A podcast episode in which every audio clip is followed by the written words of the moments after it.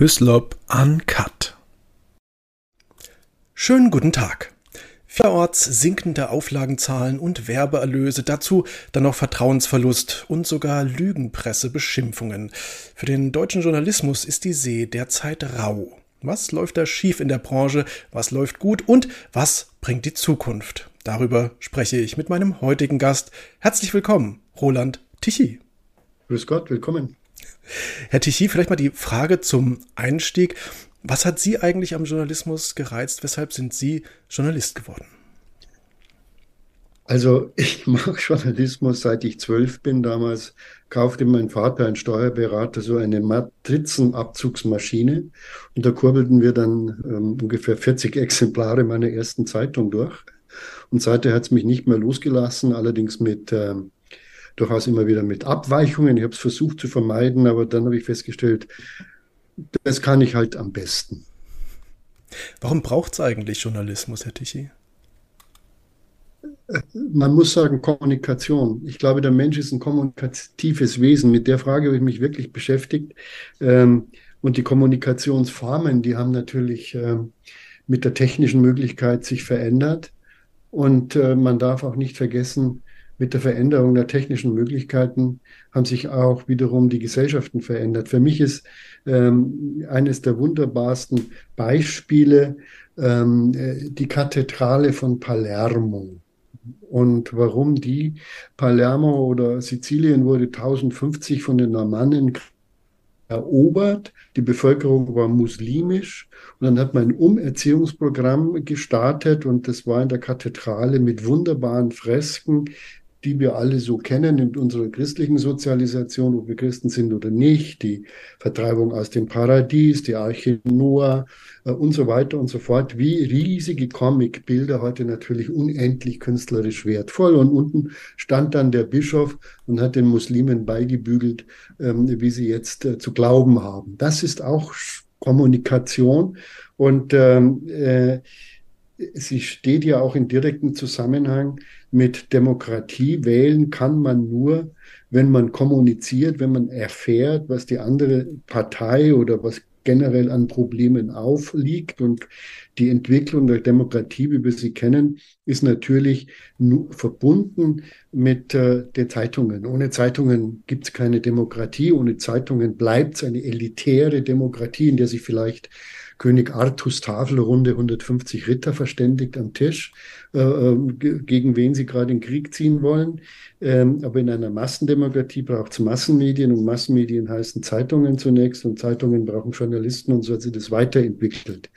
Äh, deswegen bin ich auch insgesamt für den Journalisten, der das Ganze professionell betreibt, was anfangs ja auch nicht äh, selbstverständlich war. Die ersten Zeitungen wurden vollgeschrieben von Schullehrern und solchen Leuten, die halt ein bisschen texten konnten.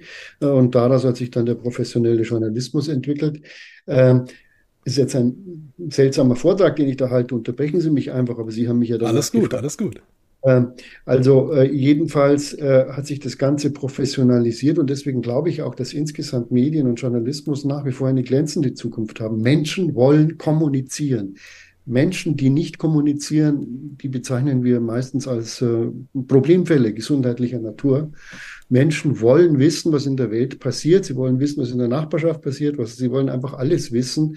Sie wollen miteinander sich austauschen. Die Form der Kommunikation ändert sich natürlich dauernd. Das ist der technische Fortschritt. Den machen Journalisten nicht so gerne mit. Denn Journalisten fordern immer gerne Veränderung von anderen, aber nicht bei sich. Selber sind sie sehr bequeme Wesen, die wollen am liebsten, ich glaube, die meisten Journalisten gehen abends ins Bett äh, und sagen, wenn sie beten, lieber Gott, bitte mach, dass am Montag das Internet weg ist weil das Internet stört. Aber das Internet als gigantische Kommunikationsmaschine wird, wird nicht mehr weggehen. Es wird sich auch nicht einmal von Diktaturen bremsen lassen, denn die Menschen wollen sich austauschen. Das werden sie immer tun. Jetzt haben Sie das Stichwort Veränderung angesprochen. Was hat sich denn verändert in der Branche in den letzten, sagen wir, 20 Jahren? Ja, der Veränderungsprozess ist ja, äh, ist ja andauernd. Man muss das ja in die großen, in die großen Zeiträume äh, einsehen. Die Zeit inklusive der Weimarer Republik vom Kaiserreich bis in die Weimarer Republik das war die große Zeit der Zeitungen. Da war die Zeitung technisch in einem relativ hohen Entwicklungsstand. Es gab zum ersten Mal ähm, automatische Satzmaschinen oder halbautomatisch. Es gab zum ersten Mal Rollendruck äh, äh, von der Papierrolle, sodass man große Auflagen drucken konnte.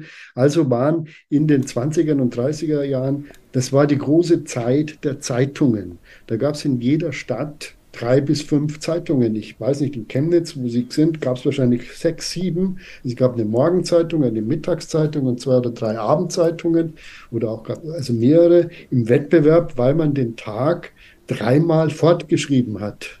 Ähm, die Abendzeitungen hat, hat natürlich äh, gebracht, was äh, im Laufe des Tages geschehen ist und morgens hatte man ein Blatt, um zu wissen, was über Nacht vielleicht in Amerika los war oder so. Ähm, das war die große Zeit der Zeitungen. Die ist schon in den 50ern zu Ende gegangen, weil da ein großes Medium sich massiv verbreitet hat. Das war zunächst der Rundfunk ist real time. Ja, also Rundfunk ist das, was wir heute im Internet auch machen. Es passiert irgendwo etwas und die Töne sind relativ einfach überspielt über die äh, Tiefseekabel, die global die Welt verbinden. Also dann kam die Rundfunkzeit. Und in den 70er Jahren begab es die nächste Phase. Das war die Zeit äh, des Fernsehens weil immer mehr Farbfernsehen, die Schnelligkeit der Kommunikation, die Einfachheit der Produktion im Fernsehbereich es ermöglicht hat, Nachrichtenbilder zu senden. Ähm, und jetzt erleben wir vielleicht erst seit ja, 2005, 2010 den Massendurchbruch äh, von Internet. Äh, einige der alten Medien haben wir noch. Sie haben sich verändert. Ähm, Rundfunk spielt eigentlich meistens nur noch als Begleitmedium eine Rolle, aber plötzlich kommen Podcasts, eine andere Form von Rundfunk. Äh, Zeitungen spielen einfach eine abnehmende Rolle, das muss man ganz klar sehen. Mittlerweile sagen alle Umfragen, dass die Leute sich auch im Lokalen bevorzugt aus, den, aus dem Internet äh, versorgen mit Nachrichten und Informationen. Äh, und Fernsehen verändert sich, äh, indem es ähm, auch durch neue Konkurrenzen, Konkurrenten wie Streamingdienste eben, also wir leben in einer Welt der Umbrüche, aber die Umbrüche sind nicht neu, sondern die Umbrüche sind technisch getrieben. Und wer es rechtzeitig begreift und auf das neue Medium setzt und ausprobiert und erfasst, was man damit machen kann und wie man was damit machen kann, der gehört immer zu den Gewinnern. Äh, für mich ist ein, ein, ein Bild in, nördlich von San Francisco. Das ist ja ähm, die, die Hearst Villa, eine, ein, ein, man hat das, den Eindruck, man ist in der Toskana, eine toskanische Landschaft mit sehr vielen auch griechischen Denkmälern, alles original aus Europa eingekauft. Die Landschaft wurde tatsächlich bewusst umgestaltet, äh, um einen toskanischen, eine toskanische Anmutung zu erzeugen. Es war ein Zeitungszar. Es war ein, der war unermesslich reich. Medien bedeuten und haben immer auch bedeutet, dass sie unermesslichen Reichtum produziert hat. Später sind es eben die Apples und äh, die Mark Zuckerbergs von Facebook. Äh, früher war Deutschland die Druckereimaschinenhersteller, MAN, äh, Roland, Heidelberger Druck, heute Kümmerbuden. Ähm, wir haben da den Anschluss verpasst. Kommunikation ist ein Menschenbedürfnis, und wer es versteht zu befriedigen, hat Erfolg. Jetzt haben Sie schon gesagt, da gibt es so eine gewisse, bei manchen Kolleginnen und Kollegen so eine gewisse, ich sag mal, Verweigerungshaltung oder Unlust, äh, Fortschritt, Veränderung mitzumachen. Gerade das Netz bietet ja mittlerweile so viele Möglichkeiten, allerdings die es ja vorher zum Beispiel nicht gab. Warum, warum überhaupt diese Unlust? Wo kommt das her? Nette Menschen, viele Menschen halten halt am Gewohnten fest und äh, verteidigen es auch. Und es ist mir gar nicht äh, unsympathisch. Ja, ich bin als Konservativer, ich bin der Meinung, wer eine Veränderung anstößt, muss den Beweis erbringen, dass sie besser ist, dass sie vorteilhafter ist als die alte. Aber ähm, dieser Beweis ist in dem Fall, glaube ich, einigermaßen leicht zu erbringen. Und wir werden auch gefragt, sondern es passiert. Die Debatte letztlich, ob wir das Internet wollen oder nicht wollen, ist absurd. Es ist da.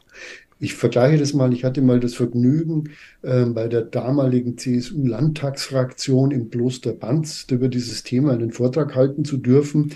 Kloster Banz, ja, so ein riesiges Barock-Ensemble, das frühere Refektorium. Und dann fragte mich ein CSU-Abgeordneter, sagen Sie mal, das Internet, braucht man das wirklich?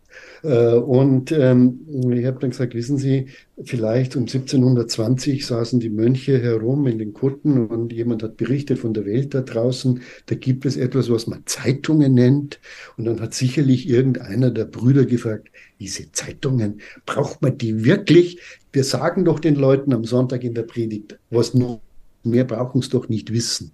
Ich glaube, das ist die Haltung. Ja. Die Frage ist nicht, ob wir das ähm, gut finden in jedem Fall, ob es uns stört, ob es uns vielleicht sogar belastet, sondern es ist da. Und weil es da ist, wird es genutzt. Schauen wir mal ein bisschen in die Branche rein. Bevor wir darüber sprechen, was vielleicht nicht so gut läuft, wo es vielleicht Kritikpunkte gibt, vielleicht erstmal der Blick auf die Branche und die Frage, was läuft eigentlich gut? Ihre Sendung. ja, ich Entschuldigung, das ist doch die einzige Antwort ist, ich habe mich wirklich viele Jahrzehnte damit beschäftigt. Ich wollte immer gerne äh, meinen eigenen Laden haben. Das war eigentlich nicht möglich. Das war ja blockiert. Paul Sethe, ein Herausgeber des, der FAZ, Frankfurter Allgemeinen Zeitung in den 50ern, hat mal gesagt, die Pressefreiheit in Deutschland ist die Freiheit von 250 sehr reichen Familien. Und so war es ja auch. Wer eine Zeitung besaß, hatte ein mehr oder weniger lokales Monopol, und unendlich gut verdient, wenig geleistet. Ähm, und äh, Neuankömmlinge hatten kaum eine Chance. Brauchen jetzt nicht darüber diskutieren, wie es zu diesen Monopolen kam, das ist ein eigenes Thema. Aber der Markteintritt war schwer und heute, ich habe ja mein eigenes Unternehmen mit Hilfe eines Laptops geschaffen im, im Urlaub. Und heute erreichen wir im Monat ähm, vielleicht acht Millionen Menschen oder so. Äh, ein, ein riesiges ähm, Potenzial und wir machen, wenn ich das mal in eigener Sache sagen darf, wir machen einen Online-Blog, wir machen daraus eine Zeitschrift, wir, haben eine, wir machen Morgennachrichten und wir machen Videos, äh, so wie Sie auch, äh, und das alles ohne Kapital. Dafür braucht man kaum mehr Kapital, das einen wirklich belasten würde. Ein paar tausend Euro für so eine Einrichtung, wie Sie sie auch betreiben, ähm, ist ja nicht, äh, nicht das eigentliche Hindernis. Das heißt, die äh, gute Nachricht ist, die Kommunikation hat sich demokratisiert. Es gibt mehr Anbieter. Und das stört natürlich die Altanbieter am allermeisten, weil sie natürlich ihr Monopol oder ihr relatives Monopol verloren haben. Schauen Sie, der Presseclub bei der ARD, der hatte früher bis zu 20 Millionen Zuschauer. Das kann man sich heute gar nicht mehr vorstellen. Ich kenne keine Sendung im Fernsehen, die heute noch 20 Millionen äh, Menschen äh, anzieht. Irgendein Fußballwettbewerb hat mal kürzlich 10 Millionen und so, aber nur einmal im Jahr und nicht jede Woche 20 die vor dem Sonntagsbraten äh, so eine Art ähm, einfache Talkshow sich anschauen. Und heute hat der Presseclub vielleicht 600.000 Zuschauer äh, und Ehre das Alter. Ähm, äh, der mittlere Zuschauer ähm, ist 70 Jahre alt, das heißt, die Hälfte der Zuschauer, Medianzuschauer, ist über 70 ehrenwerte Zuschauer, nichts zu kritisieren, aber das bedeutet, das ist doch schon eine etwas ältere Veranstaltung. Und wenn Sie jemand Jüngeren fragen, wer kennt den ARD Presseclub, weiß keiner. Und früher war es Gespräch der Stadt am Arbeitsplatz, äh, was da diskutiert wurde. Und das stört natürlich die Macher, die gewohnt sind, aus der Höhe ihres Feldherrnhügels auf die Menschen herabzuschauen und sie zu belehren und zu dirigieren, wie sie ihre Truppen aufzustellen haben. Sie haben schon gesagt, der Medienmarkt hat sich demokratisiert. Jeder kann jetzt im Prinzip senden sozusagen. Man braucht ja eigentlich heutzutage, äh, wenn ich mir noch den, den alten Aufwand fürs Fernsehen anschaue, Ü-Wagen Kameras und das Ganze, ne? heutzutage hat man das ja alles in einem Smartphone drin im Prinzip. Ja. Und es gibt genug Plattformen, auf denen man es hochladen kann. Ähm, eigentlich müsste man ja zufrieden sein, aber wie Sie schon sagen, möglicherweise ist es dann wohl die Monopolstellung, die manchem da so ein bisschen abhanden gekommen ist. Naja, gut, dahinter steckt natürlich auch wirtschaftliches Interesse. Ich meine, äh, schauen Sie, äh, in den goldenen Zeiten, da äh, ist eben in dieser Branche unendlich viel verdient worden. Und das ist jetzt für diese Branche nicht mehr der Fall. Ähm, als ich ähm, damals zum Wirtschaftsmagazin Kapital kam, äh, als stellvertretender Chefredakteur, ähm, da gingen die goldenen Zeiten noch zu, schon zu Ende. Aber da war es meine erste Aufgabe als Führungspersönlichkeit, den Redakteuren, und es gab 60 Redakteure, ja, also eine wahnsinnige Zahl, heute hat das Blatt vielleicht noch sieben oder so, oder vielleicht auch acht. Also den Redakteuren zu sagen, Konferenzen finden im Konferenzsaal statt, nicht im teuersten Italiener der Stadt Köln und vor allen Dingen, wenn ihr doch dahin geht, ich werde den echten Champagner als äh, Eingang nicht mehr äh, bezahlen. Also es war eine Champagnerbranche, ja. Und Geld spielte keine Rolle. Es war dann schon bei mir, ging es schon bergab, nicht wegen mir, aber die Zeiten hatten sich geändert. Und heute hat Kapital am Kiosk noch irgendwie 4.000, 5.000 Auflage. Wenn wir das damals hätten, die Auflage so weit zu dringen, zu drücken, ich glaube, wir wären irgendwie ins Irrenhaus eingeliefert worden oder so etwas. Äh, damals hat beim Kiosk 120.000 war die Norm und insgesamt 300.000 Hefte. Heute hat das Ding vielleicht nur 40.000. Das zeigt man und es ist bei der Wirtschaftswoche nicht anders, es ist beim Stern nicht anders, es ist bei der Bildzeitung nicht anders. Die hat mal 5 Millionen verkauft und heute mit Ach und Krach und mit Rücksicht auf ähm, die Witwe Springer äh, vielleicht noch 850.000. Das sind Imperien implodiert, das muss man sehen. Und äh, wer auf der Verliererseite ist, findet es logischerweise, nachvollziehbarerweise eine fürchterliche Entwicklung, einen kulturellen Niedergang, das Ende der Freiheit, das Ende der Demokratie, ist alles papperlapapp. Man muss davon abstrahieren, äh, was man selbst macht und wofür man selbst verantwortlich ist und was einfach um einen herum passiert. Über das Geld sprechen wir gleich noch, über die handfesten finanziellen Interessen. Äh, vielleicht nochmal zum Inhaltlichen ganz kurz. Ähm, mich haben immer, oder ich habe immer zwei Leitlinien ganz toll gefunden oder, oder Aussagen, die ich dann als Leitlinien gern genommen habe. Das war zum einen von Augstein, sagen, was ist. Und zum anderen von, von äh, Hans-Joachim Friedrichs, ähm, dass man sich als Journalist nicht mit einer Sache gemein zu machen hat. Mhm. Glauben Sie, alle Journalisten werden dem gerecht? Nein. Nein, ist nicht so. Äh, sie erzählen ähm, Tugenden, die irgendwie in der Geschichte untergegangen sind. Denn weder sagt der Spiegel noch was ist, äh, noch macht er sich nicht gemein, sondern er macht sich gemein mit irgendwelchen Sachen. Und das gilt auch für andere Medien. Das nennt man Haltungsjournalismus. Und Haltungsjournalismus ist die neue Norm. Das hat begonnen mit einer Analyse in den Nullerjahren, da hieß es aus ähm, Norwegen und äh, skandinavischen Ländern kommend, äh, wir brauchen Journalismus, der über das Gute berichtet. Weil für ein bisschen ähm, komisch immer empfunden, hatte aber auch ein Restverständnis dafür, nicht immer nur über Mord und Totschlag, äh, sondern auch über die schönen Dinge zu berichten. Aber mittlerweile ist es so, dass Journalisten, und das zeigen alle Umfragen und dazu bekennen sie sich auch, Haltung zeigen wollen. Das heißt, sie wollen ähm, in eine bestimmte Richtung ihre Leser und Zuschauer führen, äh, in eine bestimmte Richtung, die ist in der Regel rot-grün. Und ganz so neu ist diese Erkenntnis auch nicht. Man darf sich nicht daran, man darf nicht vergessen, dass Lenin ähm, die Aufgabe des Journalismus im Sozialismus so beschrieben hat, die Journalisten sind da Treibriemen in die Bevölkerung. Also oben, da sitzt das Zentralkomitee der Partei, das weiß eh alles, wo es hingeht, ja. Äh, die Leute sind ein bisschen bockig meistens. Äh, und da muss man mit Hilfe der Medien sie dann in Gang setzen, sie richtig verstehen und auch dann richtig denken und richtig gehorsam sind und so. Äh, das ist das sozialistische Modell und es wird jetzt wieder marktbestimmend. Das einzige Problem ist, die Leute wollen das gar nicht. Die Leute wollen nicht ähm, äh, diese, ähm, diese Art der Bevormundung und sie entziehen sich, soweit es geht. Äh, das haben eigentlich alle begriffen, nur die Journalisten haben es wieder nicht begriffen. Aber gab es denn da oder gibt es denn da keine hitzigen Debatten innerhalb der Branche, dass man sagt, hier gibt es eine Entwicklung, die bereitet Bauchschmerzen, geht so nicht? Nein, ähm, weil wir in der Bundesrepublik ja in einem Generaltrend etwas gemacht haben, was nicht zu unterschätzen ist. Wir haben ja in der demokratischen Phase dieses Landes eine Pluralität der Meinungen nicht nur ausgehalten, sondern gefordert. Der Wettbewerb der Meinung hatte die Funktion, äh, der bessere, das bessere Argument möge sich durchsetzen. Es ist ein permanenter Meinungskampf, setzt sich nicht immer das bessere Argument durch, aber meistens schon. Das ist die Überlegenheit der Demokratien gegenüber totalitären Systemen.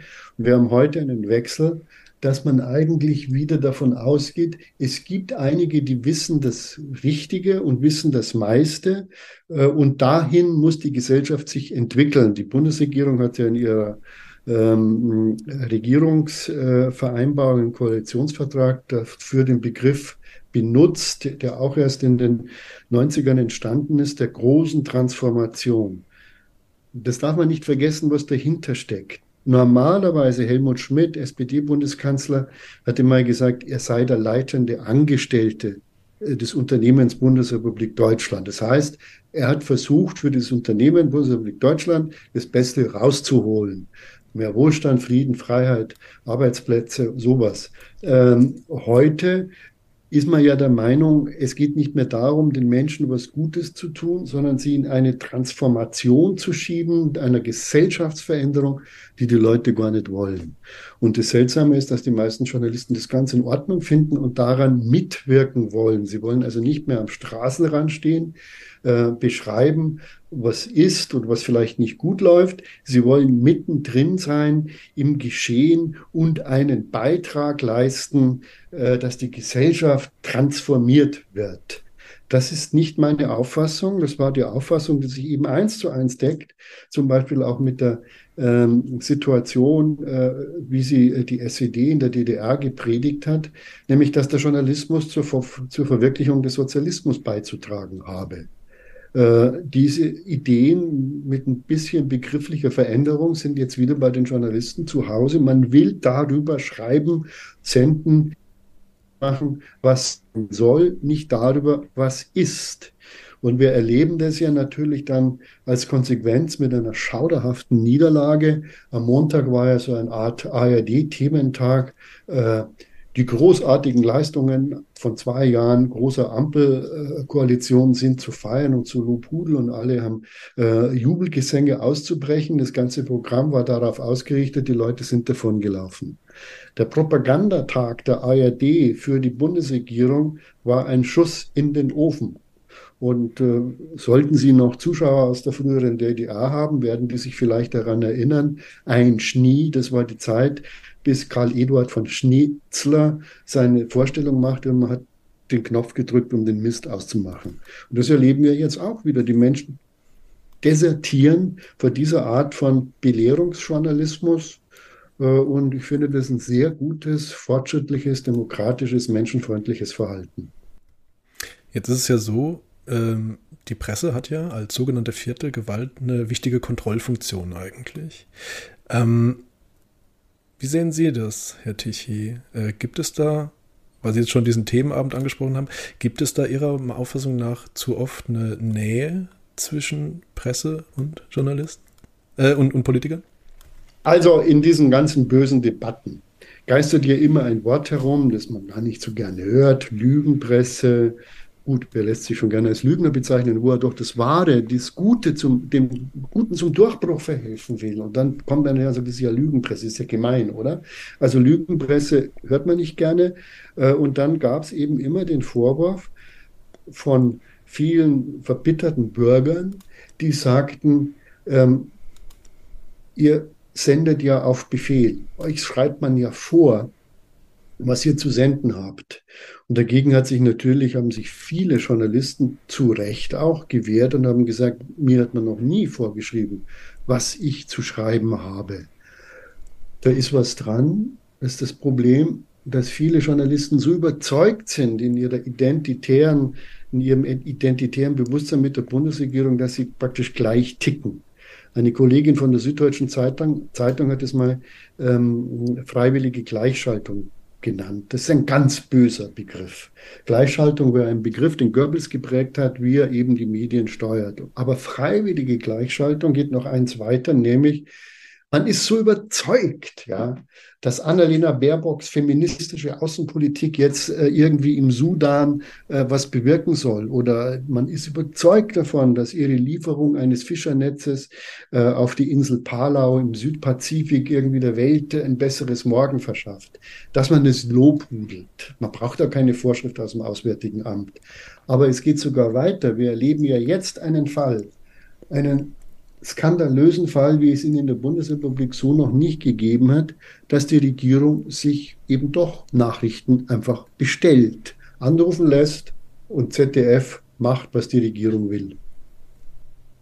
Jetzt würden aber natürlich sehr viele und wie ich auch finde, zu Recht, hart arbeitende Kolleginnen und Kollegen sagen, also ich lasse mich ja jetzt hier nicht als äh, Lügenpresse beschimpfen, nur weil es offensichtlich einige gibt, die, ich sag mal, ihrem Job nicht so ganz von ihrer persönlichen Agenda sauber trennen können?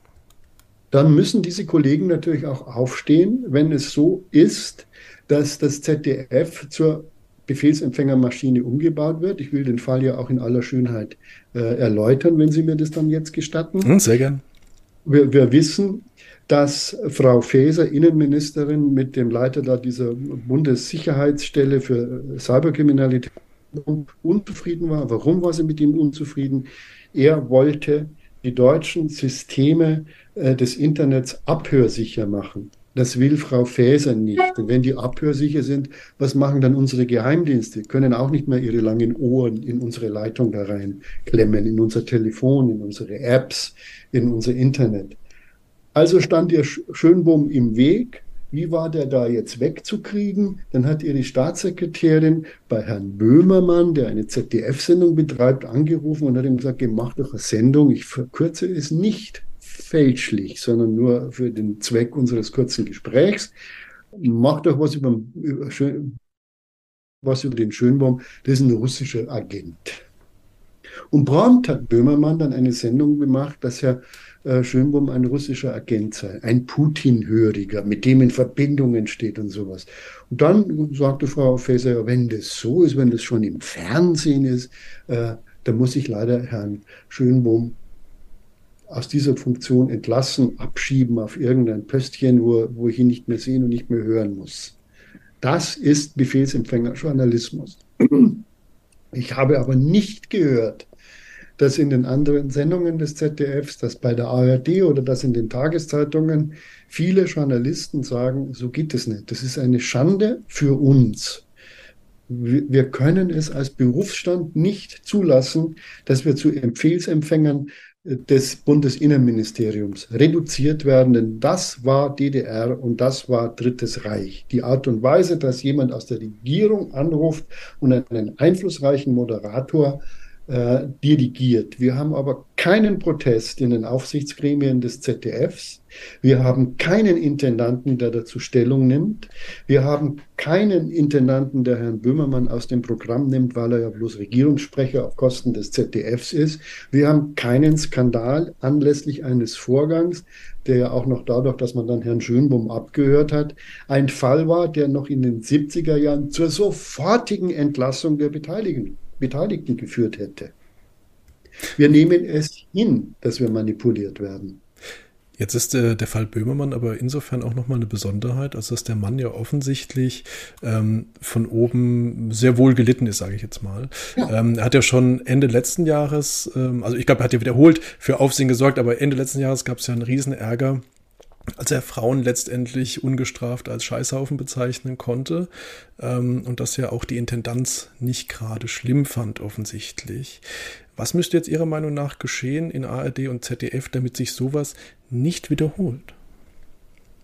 Also Böhmermann hat ja nicht Frauen pauschal, das muss man in den Schutz nehmen, als Scheißhaufen bezeichnet, sondern Frauen, die sich auch wiederum gegen ein Pro Regierungsprojekt äh, zur Wehr setzen, nämlich gegen das sogenannte Gleichstellungsgesetz, also das transsexuellen Fördergesetz äh, der Bundesregierung. Äh, und in der Tat ist es ja für viele Frauen ein Problem, wenn Männer sich umdefinieren sagen, ab heute bin ich Frau äh, und dann in äh, Umkleiden, in Frauensaunen oder irgendwo eindringen, wo wir eben aus Rücksicht auf Frauen Schutzräume geschaffen haben, aus gutem Grund. Wer also dieses Gesetz ablehnt, Und da gab es eine Reihe von Frauenbewegungen, emanzipatorische Frauenbewegungen, also eigentlich linke Frauenbewegungen. Ähm, und die hat Böhmermann eben so diffamieren dürfen. Auch hier wieder der Fall, das ZDF als Vollzugsorgan der Regierungspropaganda. Ja, und warum ist er, darf er das? Warum wird weder sein Intendant äh, gefeuert, noch gibt es eine Debatte im Rundfunkrat und in, in, den anderen Gremien des ZDFs? Denn das ist gegen die Aufgabe des ZDFs. Denn die öffentlich-rechtlichen kriegen einen Haufen Geld, Zwangsabgaben oder Steuern oder wie man immer das nennen mag, unter der Auflage fair, zuverlässig und ausgewogen zu berichten. Aber ein Regierungssender ist es nicht. Man darf nicht vergessen, dass das ZDF ursprünglich gegründet werden sollte als Adenauer Fernsehen, weil Konrad Adenauer, CDU, der damalige Bundeskanzler, hätte sich schon gern so einen Sender gehalten. Äh, das wurde damals unterbunden. Das ZDF wurde auf öffentlich-rechtliche Basis gestellt. Es gab Aufsichtsgremien, es gibt Kontrollgremien, um genau das Adenauer Fernsehen zu verhindern. Und jetzt haben wir ein Fäser ZDF. Na, das, das ist ein Fortschritt. Reden wir mal über das Geld, Herr Tichy. Wir haben es mit sinkenden Auflagen zu tun in der Zeitungsbranche. Sie haben schon vorhin gesagt, die goldenen Zeiten sind lange vorbei. Werbeeinnahmen gehen zurück. Wie dramatisch ist die Lage eigentlich derzeit in der Branche? Muss man differenzieren.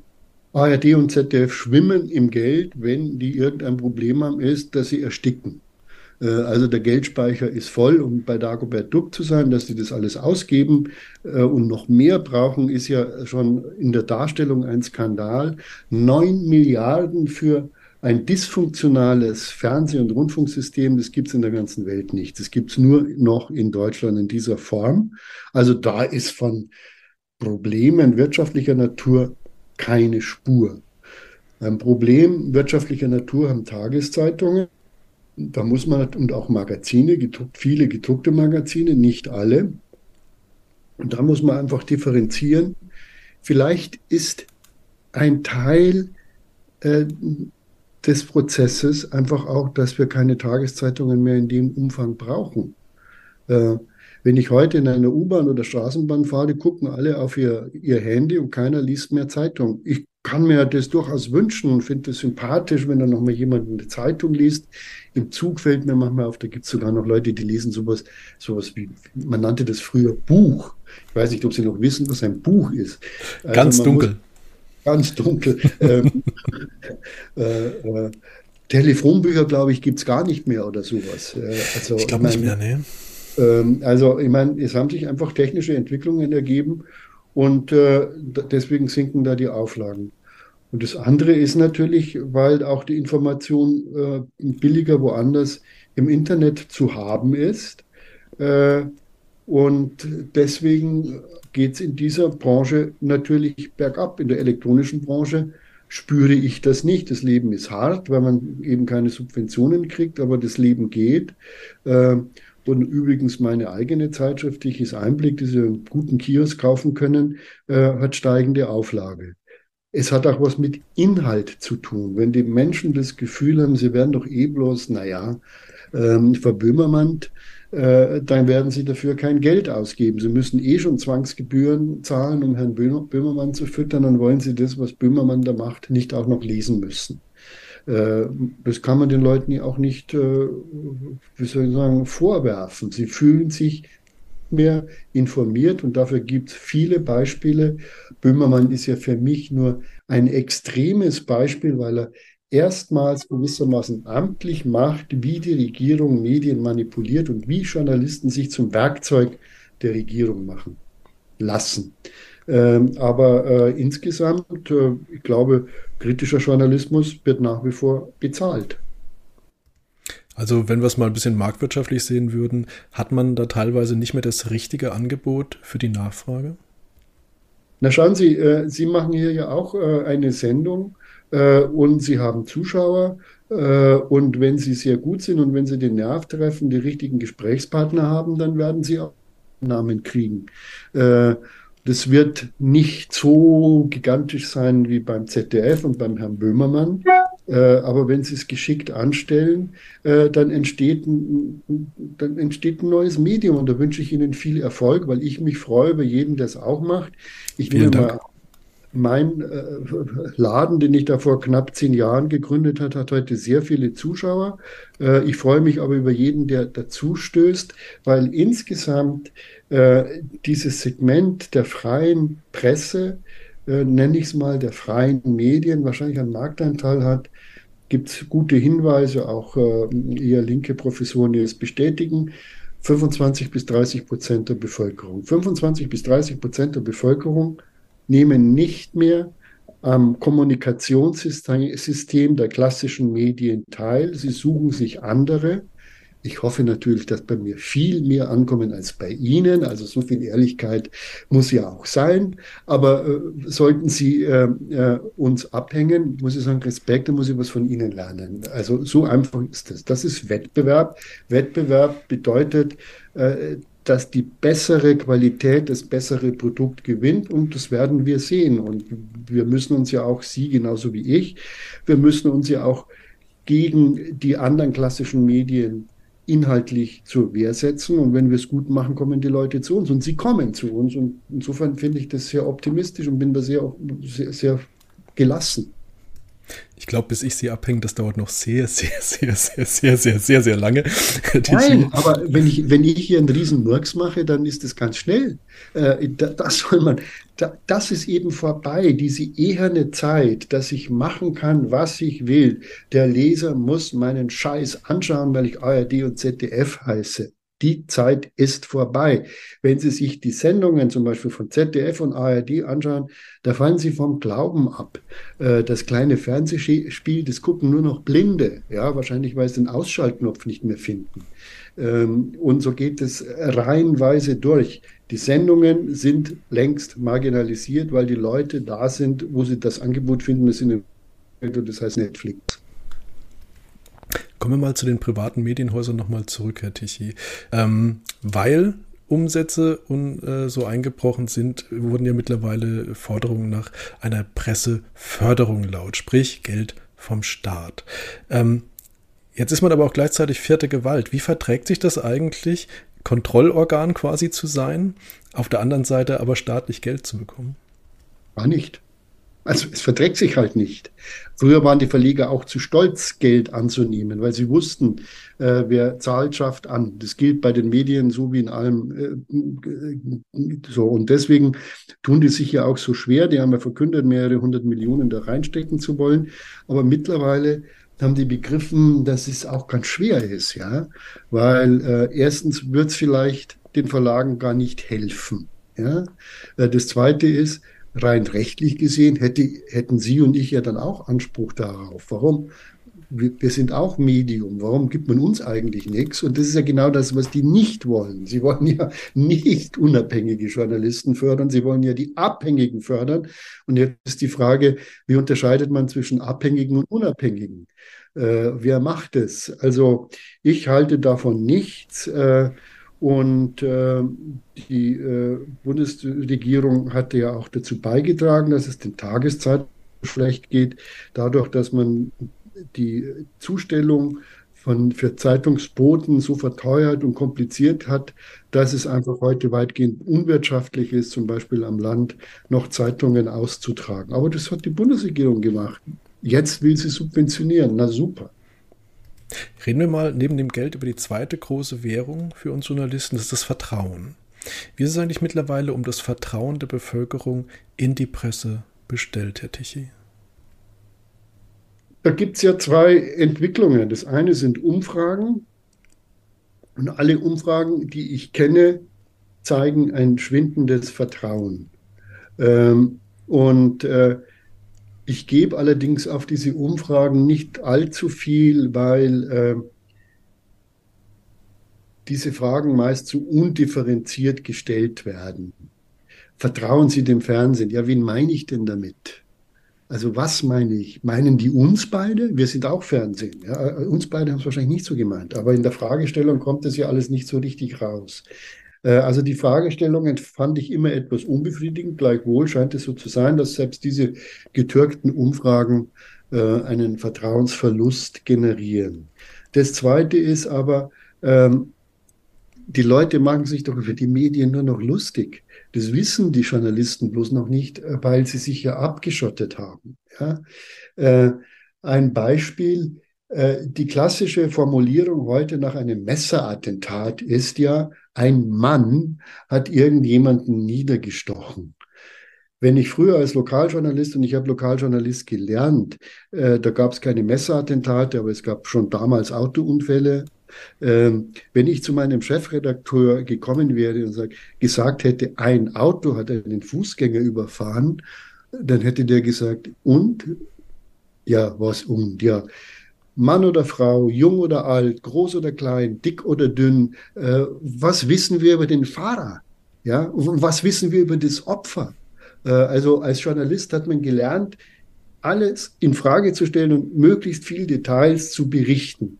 Äh, aber heute lesen wir dann immer so verklausulierte Meldungen, ein Mann oder ein Auto, ein Auto fuhr in eine Bevölkerung, es war zufällig ein LKW und zufällig sind 14 Leute umgekommen oder so. Also da merkt man ja, am Anfang haben die Leute sich noch drüber geärgert, haben präzisen Journalismus verlangt Heute spotten sie nur noch und sagen, ach, es war wieder ein Mann. Wir wissen ja, was ein Mann ist.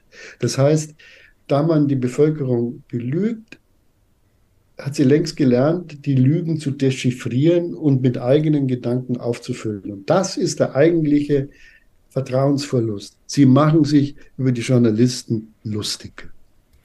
Wobei, wenn wir gerade, ähm, wenn es um die Herkunftsnennung geht, von Tatverdächtigen zum Beispiel, dann kann man auch jederzeit sagen, da sind wir einfach sehr nah an den Ziffern des Pressekodex dran, oder? Ja, ja, den haben wir uns ja gegeben und ähm, das heißt, wir sagen den Leuten, wir haben uns äh, die Regeln gegeben, dass wir ihnen nichts mehr sagen. Ist das die Antwort? Kann nicht die Antwort sein. Wie gewinnt man denn verlorenes Vertrauen zurück als Medien? Indem man fair und offen berichtet, auch über eigene Fehler. Ich meine, wir erleben doch eine Kette von Medienskandalen, der jüngste war ja in Bayern äh, der Fall Aiwanger, wo die Süddeutsche halt einfach Behauptungen aufgestellt hat, für die sie keinen Beleg hatte. Und immer mehr kommt halt raus, dass so Zufall war, äh, dass ähm, da offensichtlich ein politisches Kalkül dahinter stand, äh, dass es auch Dinge waren, ähm, die nicht ganz fair waren. Also im Sinne, dass da ähm, ähm, äh, Lehrer plötzlich aus der Schule Informationen an die Zeitung transportiert haben. Man muss sich das ja mal vorstellen. Äh, alle Schulgesetze in allen Bundesländern sagen, über das, was in der Schule passiert, ist Schweigen zu bewahren. Nach außen kommuniziert nur direkt der Direktor und er wird auch nicht irgendwas veröffentlichen, wenn es da schulintern eine Auseinandersetzung gegeben hat. Und damals vor 35 Jahren gab es halt ähm, da einen Krach. Äh, haben Schüler vielleicht auch dumme Sachen gemacht, dafür sind sie auch bestraft worden. Das ist alles in Ordnung. Aber darf man das eigentlich dann in den Zeitungen breitreden? Ich glaube, das ist ein Verrat an den Schülern ja, der da begangen wurde. Und äh, Lehrer sind zum, und das ist gut so, bei aller Transparenz, die ich immer so fordere, ich finde es richtig, dass Lehrer nicht ihre Schüler in den Zeitungen verpfeifen. Aber das ist offensichtlich bei der Süddeutschen keine Kategorie mehr. Man kann ja über Herrn Aiwanger viele kritische Dinge sagen, das bin ich sofort. Ja? Aber ähm, seine früheren Schularbeiten öffentlich auszubreiten, das finde ich ein bisschen komisch, ja. Und das ist Vertrauensverlust. Die Süddeutsche ist offensichtlich nicht fair, sondern unfair und sie hat sich zu dem Satz verstiegen, des Chefredakteurs, was damals war, ist egal. Herr Aiwanger hat gezeigt, äh, dass er es hätte machen können, wenn er es gemacht hätte. Also Wobei wir dann bei dem Punkt Medienverantwortung natürlich auch dann landen. Also wir haben ja schon die Medienmacht quasi jetzt schon mehrmals thematisiert, aber es war ja auch so, dass die Süddeutsche nicht das einzige Haus war, dem dieser, dieses Schreiben vorlag. Sie aber die einzigen waren, die sich dafür entschieden haben, das zu publizieren. Ja, und dann haben alle nachgezogen. Auch der Spiegel, der zuerst so fein getan hat, äh, wir waren ja viel klüger und so, äh, publiziert er jetzt Artikel, ähm, die, sagen wir mal, die, die Grenze des Lächerlichen wirklich sachlich überschreiten. Ich weiß nicht, ob Sie die letzte Titelgeschichte gesehen haben, die Titelgeschichte in, über Bayern.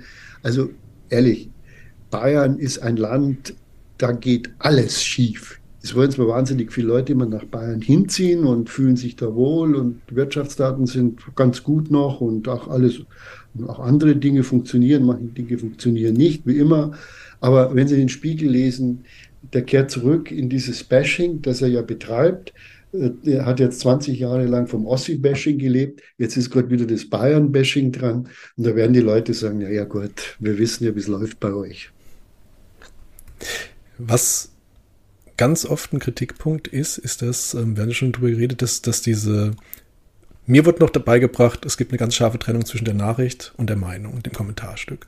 Ähm, mittlerweile scheinen die Grenzen sich da so in manchen Redaktionsstuben ein bisschen verflüchtigt zu haben und äh, ganz viele Nutzer beschweren sich auch, dass man mittlerweile eigentlich eher Aktivisten dort an den Schreibtischen sitzen habe. Wie ist da Ihr Eindruck, Herr Tichy? Ja, schauen Sie, ähm, das merken Sie doch an der Wortwahl. Ähm, Heute werden viele Kriminelle als Aktivisten bezeichnet, wenn sie für etwas tätig sind, äh, was dem Redakteur gefällt. Wir erleben das ja bei, der, bei diesen Klimaklebern. Also für äh, die Störung des Flugverkehrs oder des Bahnverkehrs stehen hohe Strafen im Gesetz, nicht nur aus Bösartigkeit, sondern weil im, vielerlei passieren kann, wenn man Flugbetrieb oder Bahnbetrieb stört. Äh, es ist also eindeutig ein kriminelles Verhalten, aber immer steht da diese süßen Aktivisten, die haben doch recht. Ja? Und einer der Punkte ist ja dann auch, ähm, letzte Woche wurde ja der Bahnverkehr zwischen Hamburg und Berlin massiv gestört, indem man die Sicherheits der Bahn zerstört hat. Stellen Sie sich mal vor, was da hätte passieren können, wenn zwei Züge aufeinander knallen. Haben Sie da das Wort kriminell gelesen oder das Wort Aktivisten? Ich habe immer nur von Aktivisten gehört. Und das ist eben das, äh, wo ähm, man das Gefühl hat, hier ist die Trennung zwischen Kommentar und Nachricht nicht mehr da. Also in den Nachrichten wird, wie es neudeutsch heißt, geframed gibt es ja ein Framing-Manual bei der ARD, das wir übrigens als erste veröffentlicht haben. Das war auch so ein Skandal ähm, vor einigen Jahren. Da hat man eben den Redakteuren richtige Maßgabekataloge an die Hand gegeben, wie sie Nachrichten zu verfälschen haben, damit sie ins Klischee passen. Wir leben in einer klischierten Welt und die Leute spüren das aber und deswegen glauben sie die Nachrichten nicht mehr. Wir leben vor allem auch in einer Welt, in der mittlerweile künstliche Intelligenz immer mehr zum Thema wird. Ähm, einige haben da schon auch Angst um ihren Job. Wie schaut es denn eigentlich aus im Journalismus, Herr Tichy? Wird da KI ähm, die Arbeit von Journalisten stark verändern? Was glauben Sie? Es gibt zwei Probleme mit KI. Das eine ist, äh, dass KI ja nur verarbeiten kann, was es im Netz findet. Also KI funktioniert ja wie eine Maschine, die aus dem Netz alles Mögliche zusammenträgt, was über einen Sachverhalt da zu lesen ist. Also muss der Sachverhalt schon im Netz sein, aber Journalismus sollte ja die Aufgabe haben, eigentlich was Neues zu schreiben. Jetzt könnte man KI sehr gut einsetzen für Recherche, weil die Arbeit im Netz äh, zusammenzutragen ist eben auch augenbelastend. Ähm, aber da fehlt halt dann die Quellenpräzision denn nicht alles, bei Gott nicht alles, was im Internet steht, äh, ist vernünftig und richtig, sondern das muss man schon bewerten. Und ich glaube, Journalismus, der bewertungsstark und Neuigkeiten stark ist, wird überleben. Was verschwindet, ist austauschbarer Journalismus, der jetzt schon bloß abschreibt, was die PA vorschreibt. Damit wird kein Blumentopf mehr zu gewinnen sein. Die Vereinheitlichung der Medien wird aus Kostengründen ein Stück weitergehen. Ähm, aber wir haben ja jetzt schon DPA, die Zeitungen ähneln sich zu sehr und dann wundern sie sich, äh, dass äh, ihre Leser das langweilig finden. Das ist ein KI-Effekt und daneben es andere Leute geben, die mit Kreativität, mit Fleiß, mit Sorgfalt, mit Präzision, mit Neugierde äh, Dinge aufdecken und Dinge beschreiben und denen gehört die Zukunft. Also die, ich sag mal, Agenturjournalismus, der wird dann vielleicht der KI zum Opfer fallen? Ein Teil davon wird der, dem zum Opfer fallen, aber immer noch gibt es Journalisten, die glänzende Stücke schreiben, auch stilistisch, die beim Leser auch ein Schmunzeln äh, auf die, äh, ins Gesicht zaubern können, ähm, die ihn emotional packen können und die, denen wird es immer noch besser gehen, denn aus dem Einheitsbrei äh, ragt jedes alles Besondere besonders deutlich hervor. Die Frage zum Schluss hätte ich eben. Wenn, wir haben jetzt ganz viel über was gut läuft und was problematisch ist im Journalismus geredet. Wenn jetzt heutzutage junge Menschen zu Ihnen kommen und sagen, Herr Tichy, ich hätte Bock darauf, als Journalist zu arbeiten, was sagen Sie denen? Noch vor zehn Jahren habe ich jungen Leuten tendenziell abgeraten, weil ich den Zusammenbruch der alten Strukturen gesehen habe. Heute würde ich sagen, wenn du Mut hast, mach's, Bock darauf, dann wirst du erfolgreich sein, aber es wird in einer anderen Form sein, als es heute ist. Den Redaktionsbeamten, den wird es nicht mehr geben. Äh, man muss sich äh, mit Fantasien den Sache nähern und dann mit der großen Maß an Flexibilität und Offen Öffnungsbereitschaft, aber ich sage mal, den gewerkschaftlich abgesicherten, festangestellten Journalismus, der wird eher zurückgehen. Tja, damit bleibt es dabei, Journalismus für ein Zukunftsfeld für die Mutigen und die Engagierten. Herr Tichy, wir sind für heute am Ende. Ich bedanke mich ganz recht herzlich für Ihre Zeit und für das Gespräch. Danke.